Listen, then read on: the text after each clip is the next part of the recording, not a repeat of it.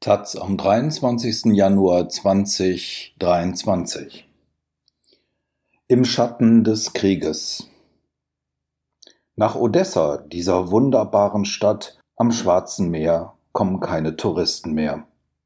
Wenn der Strom ausfällt, rattern die Generatoren.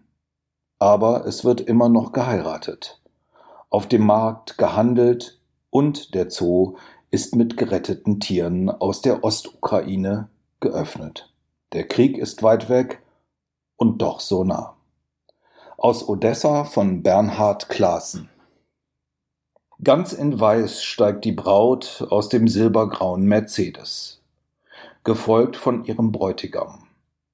Vor dem kleinen Tor, das in das Lokal mit dem Namen Tachum führt, begrüßt sie lautstark eine Schar von Männern und Frauen. Fotografen und Kellner stehen erwartungsvoll vor dem georgischen Restaurant im Herzen von Odessa, das nur einen Steinwurf entfernt vom legendären Privos-Markt und dem Zoo liegt. Dieser Nachmittag wird dem Brautpaar und seinen hundert Gästen gehören. Und das Tarchum ebenfalls. Jedenfalls fast, nur wenige Tische sind noch frei. Kaum hat die Hochzeitsgesellschaft Platz genommen, spielt Musik auf. Alkohol macht die Runde, zunächst gesittet. Champanskoje, russisch für Sekt. Dann Rotwein, später schärfere Sachen. Irgendwo qualmt Schaschlik auf einem Grill. Gorko, Gorko! riefen, rufen die Gäste. Zu Deutsch bitter. Es ist das im ganzen russischsprachigen Raum bekannte Signal, dass das Brautpaar im Kuss schwelgen möge. Wieder und wieder. Und mit jedem neuen Kuss verschwinden die Reste an Bitterkeit, sollte sie noch Macht über die frisch Vermählten gehabt haben. Und mit jedem neuen Toast wird neues Glück herbeigewünscht.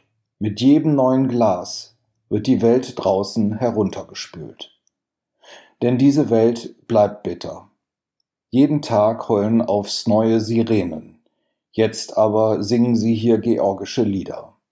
Es sind die Momente, in denen niemand an Krieg denkt. Niemand? Etwas abseits beobachtet Vyacheslav Asarov das Treiben und nippt an seinem Cappuccino. Odessa wird in diesem Krieg nicht von der russischen Armee überfallen werden, sinniert er. Und auch die Raketenangriffe werden nicht so heftig ausfallen wie auf andere Städte, etwa Charkiw oder Dnipro. Was ihn da so sicher macht? Von Odessa fahren Getreideschiffe in die Türkei, erklärt er. Russland unterstütze diesen Korridor. Der Hafen von Odessa sei für Russland viel zu wichtig. Und deswegen sei auch kein russischer Großangriff zu befürchten. Vyacheslav Assarow ist Chef der ukrainischen Partei der Anarchisten. Zweimal schon kandidierte er für das Amt des Bürgermeisters von Odessa. Und Assarow ist ein strategisch denkender Mensch. Krieg, fährt er fort, bedeute die Verarmung der gesamten Bevölkerung. Und da man für die Ukraine wohl kaum einen Marshallplan erwarten könne, müsse die ukrainische Bevölkerung eben selbst Schritte unternehmen, um die Folgen dieser Verarmung abzumildern. Welche Schritte? Er zählt auf.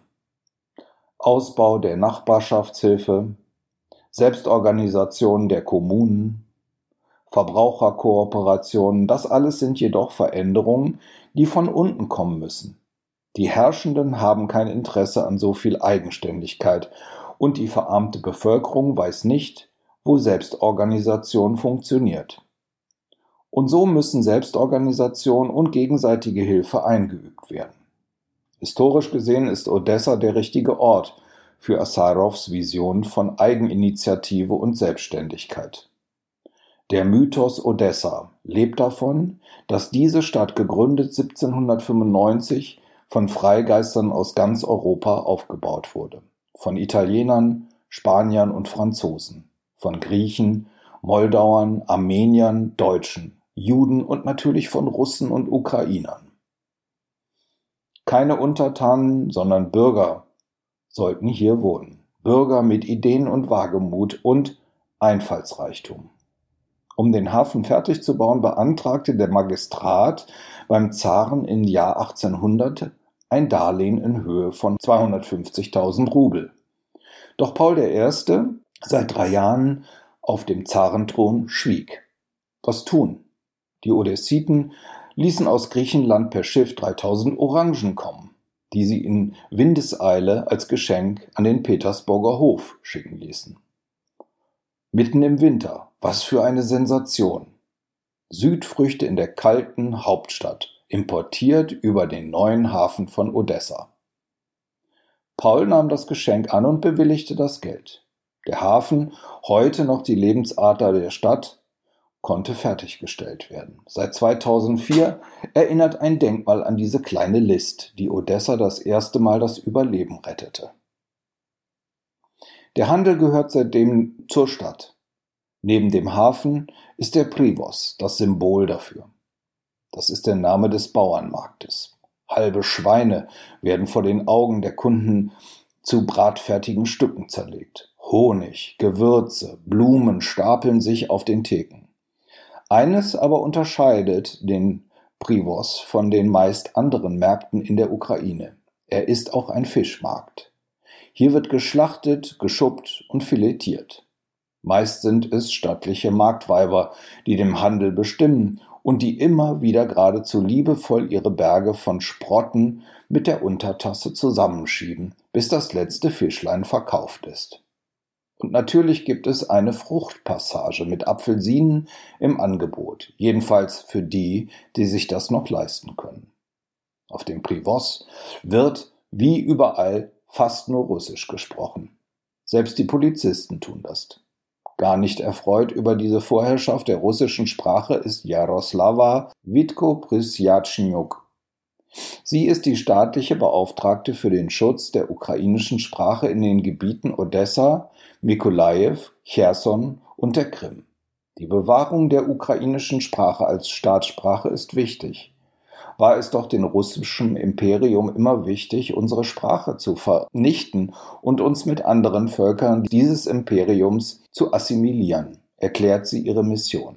Auch heute hält dieser Lingozid in den von Russland vorübergehend besetzten Gebieten der Ukraine an, aber auch im Gebiet Odessa. Ihre Aufgabe sei es daher, sicherzustellen, dass alle Menschen in der Region ihr Recht im öffentlichen Leben, in Geschäften, bei den Behörden, alle Informationen in der staatlichen Sprache erhalten zu können, verwirklichen können. Und so kommt es, dass jeder Anrufer, der die Stadtverwaltung anwählt, zunächst von einer automatischen Stimme gefragt wird, ob er auf Ukrainisch oder auf Russisch bedient werden möchte. In welcher Sprache die Menschen privat miteinander reden, auf der Straße oder in den Geschäften, interessiere sie nicht, beteuert die Hüterin der ukrainischen Sprache. Wenn aber ein Geschäft Werbung auf Russisch schalte oder ein Abgeordneter im Stadtrat Odessa Russisch spreche, dann schreite sie ein mit einer Verwarnung und auch mit Geldstrafen. Die weitgehende Dominanz der russischen Sprache kann nicht darüber hinwegtäuschen, dass es in Odessa kaum noch Sympathien für Russland gibt. Das hat Wladimir Putin mit seiner Invasion erreicht. Mag man hier den ganzen Tag lang Russisch sprechen, politisch stehen sie meistens hier inzwischen fest auf der Seite der Ukraine. Hm, das war nicht immer so. Odessa stimmte stets mehrheitlich für die russlandfreundliche Partei der Region, so auch 2010 bei der Präsidentschaftswahl. Ihr Kandidat Viktor Janukowitsch gewann, wurde im Zuge der Euromaidan-Revolution im Februar 2014 allerdings wieder abgesetzt. In der Folge annektierte Russland die Krim und unterstützte im Donbass die Abspaltung von zwei Volksrepubliken. Odessa blieb zu den proeuropäischen Kräften in Kiew auf Distanz, sichtbar auch in den Stadtfahnen, die in der Hafenstadt von Autos, Straßenbahnen, Geschäften und Balkonen wehten. Das ist vorbei. Heute prägen die gelb-blauen ukrainischen Farben das Straßenbild. Das ist auch in der Deribasivska so. Vor dem russischen Angriff drängelten sich hier zu jeder Jahreszeit Touristen. Jetzt ist die Prachtmeile menschenleer. Viele Geschäfte haben geschlossen, andere arbeiten mit einer Notbeleuchtung. Jeder Ladeninhaber, der vor seinem Eingang einen Generator stehen hat, ist ein Glückspilz. Die Aufzüge in den Shoppingzentren sind seit langem abgeschaltet, die Rolltreppen muss man zu Fuß erklimmen. Das heißt, je höher ein Geschäft liegt, desto weniger Kunden kommen. Und so steht eine Verkäuferin in der vierten Etage eingemummelt mit Schal, Mantel und Mütze genau zwischen zwei Geschäften und spricht Besucher an. Ja, sagt sie, sie sei für beide Läden zuständig. Ihr Chef habe sich mit dem Nachbarn darauf verständigt. Das bedeutet auch, dass nun eine Kollegin arbeitslos geworden ist. Wer wissen will, wie es im Stadtviertel mit der Stromversorgung bestellt ist, wirft einen Blick auf den Generator. Lärmt er vor dem Geschäft, gibt es keinen Strom. Ist er hingegen still, gibt es Strom aus dem öffentlichen Netz. Und so ist die Prachtmeile von Odessa gerade beides, so leer und so laut wie noch nie. Früher haben die Einheimischen die Deribasivska wegen der vielen Touristen gemieden. Heute sind sie die einzigen, die man in den Kneipen und Bars antreffen kann.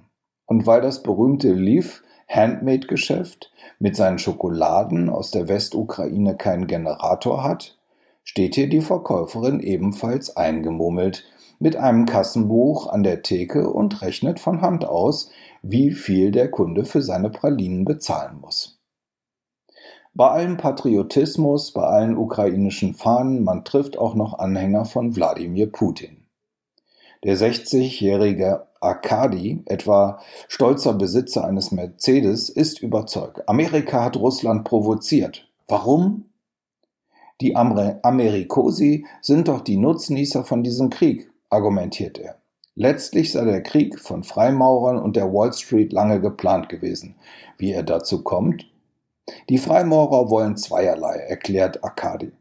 Sie wollen Russland schwächen und sich die ukrainischen Bodenschätze unter den Nagel reißen. Arkadi rühmt sich guter Kontakt zur Spitze der Stadt.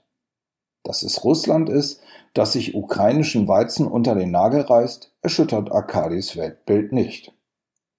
Arkadi redet wie ein Putin-Wähler, dabei hat er einen ukrainischen Pass.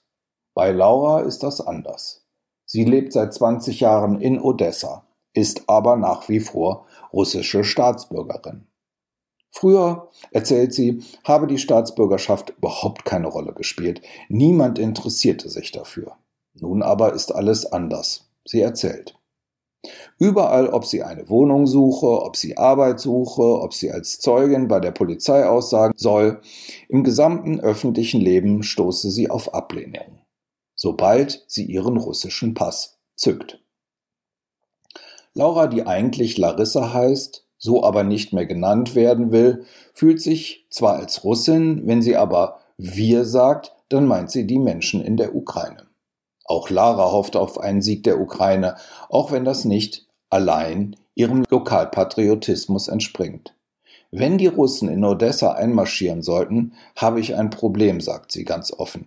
Die werden mich sicherlich als Verräterin behandeln. Doch ukrainische Staatsbürgerin werden, das kann Laura nicht mehr. Seit dem 24. Februar 2022, dem ersten Tag der russischen Angriffs, werden in der Ukraine keine Einbürgerungsanträge mehr von russischen Staatsbürgern bearbeitet, klagt sie. Sie könne mit ihrem inzwischen abgelaufenen russischen Pass zwar ausreisen, dann aber nicht wieder einreisen. Am ehesten könne sie im russischen Konsulat der Nachbarrepublik Moldau einen neuen Pass beantragen. Das Prozedere dauere allerdings sechs Monate. Sechs Monate in Moldau, wo ich niemanden kenne, das kann ich mir noch nicht leisten. Wenn sie irgendwo auf der Straße hört, nur ein toter Russe sei ein guter Russe, zuckt Laura zusammen. Und während die Posten bei Ukrainern schon mal ein Auge zudrücken, wenn man sie nach 23 Uhr, dem Beginn der Sperrstunde auf der Straße antreffe, könne sie sich das als Russin nicht leisten. Und das machten sich mitunter Männer zunutze, die unter einem Vorwand verhindern, dass sie vor 23 Uhr nach Hause komme. Ob die Hochzeitsgesellschaft im georgischen Restaurant Taichun pünktlich um 23 Uhr den Heimweg finden wird, bleibt offen. Kontrollen dürften am Eingang zum Preobrashenki-Park kaum unterwegs sein. Hier am Rande der historischen Innenstadt ist es noch stiller als auf der Deribasivska.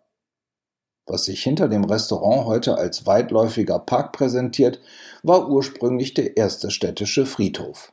Und im Geiste einer liberalen Stadt unterteilte sich der Friedhof in Gräberfeldern für Christen, Juden und Muslime. Abgetrennt, aber doch gemeinsam ruhten hier Odessiten aller Glaubensrichtungen. So viel Freigeistigkeit war den Bolschewiki selbst im Tode suspekt, so dass die Grabanlagen samt Kirche in den 30er Jahren abgerissen und eingeebnet wurden. 1937 erhielt das Areal als Kulturpark Iljitsch, benannt nach dem Vatersnamen von Lenin, eine neue kommunistische Identität mitsamt Lenin-Denkmal.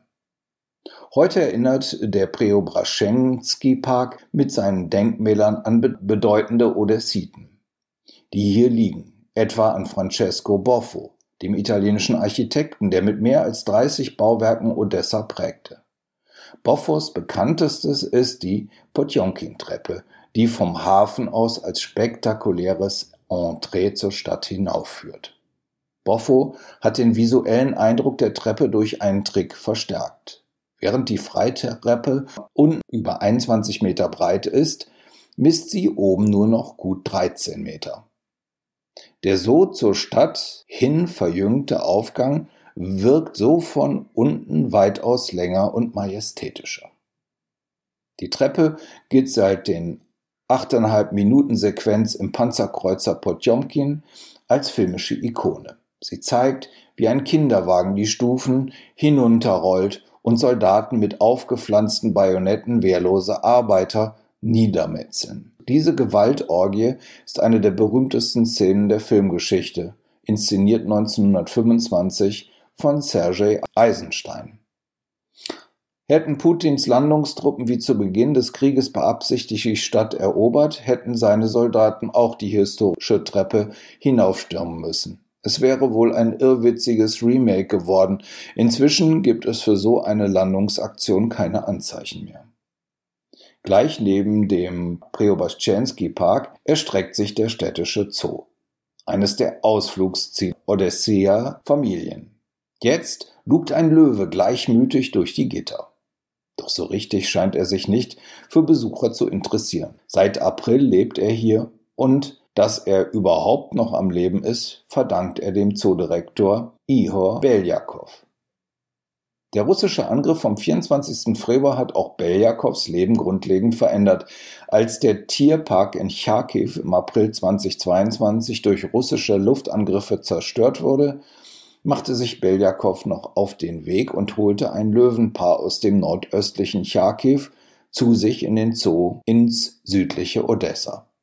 Ihor Beljakow hat aber nicht nur die Charkiwer Löwen aus akuter Lebensgefahr gerettet. Auch viele Haustiere verdanken dem Mann mit der graumelierten Mähne ihr Leben. Gleich zu Kriegsbeginn Beginn haben wir die Bevölkerung von Odessa über das Internet informiert, dass wir ihre Haustiere aufnehmen, wenn sie diese bei ihrer Flucht nicht mitnehmen können, erzählt er und blickt dabei auf die Flamingos. Viele Frauen, die mit ihren Kindern geflohen sind, haben es nicht auch noch geschafft, ihren Papagei mitzunehmen, erzählte er. Weiter. Wir wollten den Tieren helfen, aber auch den Besitzerinnen. Wir wollten nicht, dass sie schweren Herzens ihre Tiere einer ungewissen, wahrscheinlich tödlichen Zukunft überlassen. Es war ja sehr kalt im März. Und so hat der Zoo unter Beljakows Leitung Schildkröten, Schlangen, Papageien, Kaninchen, Ratten, Meerschweinchen, Igel und anderes Getier aufgenommen. Insgesamt mehr als 700. Nur Katzen und Hunde habe man beim besten Willen nicht aufnehmen können, schränkt Beljakow ein. Das hätte die Kapazitäten absolut gesprengt. Inzwischen betreuen sie nur noch 300 Tiere. Die anderen lebten entweder wieder bei ihren zurückgekehrten Besitzerinnen oder man habe andere Möglichkeiten gefunden. Auch derzeit hat der Zoo täglich geöffnet, bekräftigt Ihor Beljakow. ist er doch gerade jetzt für die Einwohner wichtig. Und so hoffen alle Zoo-Mitarbeiter, dass man in diesen schwierigen Zeiten die Stimmung der Menschen etwas aufhellen könne, berichtet Zoodirektor Beljakov. Beljakov. Als Hoffnungszeichen habe man den beiden Löwen kurz nach der Ankunft neuen Namen gegeben. Sie heißen nun Mufasa und Nala, wie die stolzen Raubkatzen aus dem Film König der Löwen. Er erzählt von einem Königreich der Tiere, das am Ende die Tyrannei überwindet. Dass man da auch irgendwie an Wladimir Putin denkt, ist ganz gewiss kein Zufall. Mitarbeit Thomas Gerlach Das ist Odessa, die Stadt. Odessa liegt im Süden der Ukraine am Schwarzen Meer und hat etwa eine Million Einwohner. Es ist die wichtigste Hafenstadt des Landes. Odessa ist eine Handelsstadt mit großer Industrieanlagen, zog vor dem Krieg aber auch viele Touristen an. Die Geschichte Die Stadt wurde 1794 auf Anweisung der russischen Zarin Katharina der Großen gegründet. Schon bald stürmten Menschen aus halb Europa nach Odessa darunter berühmte Architekten, die der Stadt ein besonderes Gepräge schenken.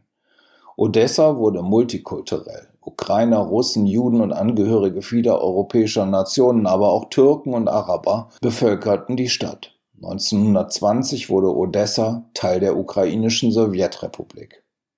Die deutsche Besatzung ab 1941 beendete die, das Zusammenleben der Völker. Viele Odessiten flohen, die jüdische Bevölkerung ermordet. Der Krieg. Seit der Unabhängigkeit im Jahr 1991 gehört Odessa zur Ukraine. 2014 bei der Annexion der Krim und während der russischen Invasion 2022 gab es Befürchtungen, Russland würde Odessa einnehmen. Dazu ist es nicht gekommen. Die direkten Kriegsschäden sind bisher begrenzt. Allerdings werden durch Luftangriffe immer wieder wichtige Objekte der Infrastruktur beschädigt oder zerstört. Viele Odessiten sind vor dem Krieg geflohen.